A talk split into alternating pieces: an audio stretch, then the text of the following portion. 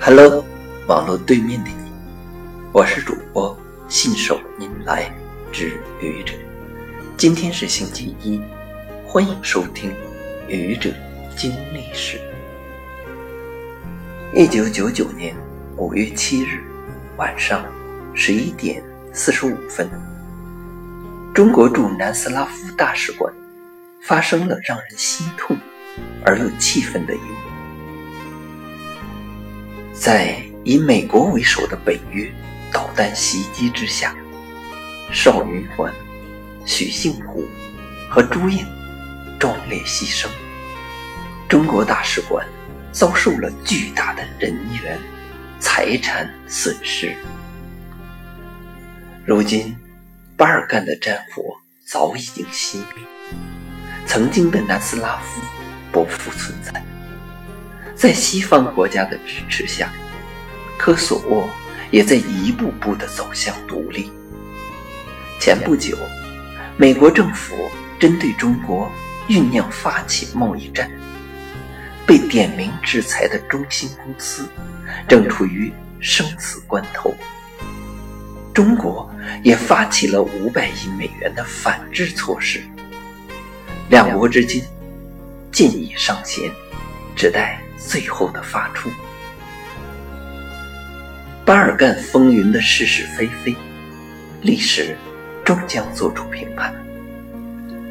中国和美国作为世界上最大的发展中国家和发达国家，站在了世界舞台角斗场上的中心位置，已经是所公认。无论中国愿意还是不愿意。美国都已经把中国当做了头号竞争对手以及潜在的敌人，想尽一切办法遏制中国在高科技领域的进步，阻止中国前进的脚步，维持美国的竞争优势，成为特朗普不遗余力推行的措施。应当说，经过前些年。韬光养晦的发展，中国取得了长足的进步，但核心技术领域，美国深耕已久，壁垒重重。中国作为后发者，短期内难以超越。因此，中美对峙中的中国实有难言之隐，这实在是急不得呀。过去，中国人常说“前途是光明的，道路是曲折的”。这句话放到现在仍然适用。任何妄图阻挡中国人民前进脚步的努力，都是徒劳的。也许可以在今天起一点作用，但我相信，被压制的中国人民一定会在明天奋起，反超。